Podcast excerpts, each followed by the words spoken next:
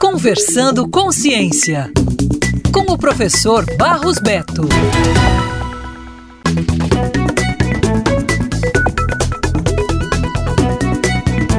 Na última semana, o Programa das Nações Unidas para o Meio Ambiente, PNUMA, publicou relatório que mostra a diferença entre as metas climáticas dos países, conhecidas como Contribuição Nacionalmente Determinada, ou NDC em inglês. O documento também trata dos cortes necessários para que o planeta não ultrapasse o compromisso assumido no Acordo de Paris, de limitar o aquecimento global a menos de 2 graus centígrados e preferencialmente manter abaixo de 1,5 graus centígrados em relação ao período pré-industrial. Os dados são alarmantes e apontam que o mundo não está no caminho certo certo para atingir as metas do Acordo de Paris. As temperaturas globais podem chegar a 2,8 graus centígrados até o final do século. As conclusões do documento são de que o mundo deve reduzir as emissões de gases de efeito estufa em 45% para evitar uma catástrofe global. O relatório também alerta que as emissões globais de gases de efeito estufa têm aumentado nos últimos 10 anos, apesar da velocidade do aumento, que atualmente é de 1,1% ao ano, ter diminuído em relação à década anterior, que era de 2,6% ao ano. Para Inge Andersen, diretor diretor executivo do PNUMA, o documento evidencia, em termos científicos, o que a natureza nos tem dito durante todo o ano, com inundações mortais, tempestades e incêndios violentos. O Brasil está entre os maiores emissores do mundo, ocupando o sétimo lugar. A lista é liderada por China, Estados Unidos, Índia, União Europeia, Indonésia e Rússia. Em emissões per capita, o Brasil é o quarto, atrás de Estados Unidos, Rússia e China. Segundo o relatório do PNUMA, em sua NDC atualizada, o Brasil se comprometeu a reduzir suas emissões de gases em efeito estufa em 37% em 2025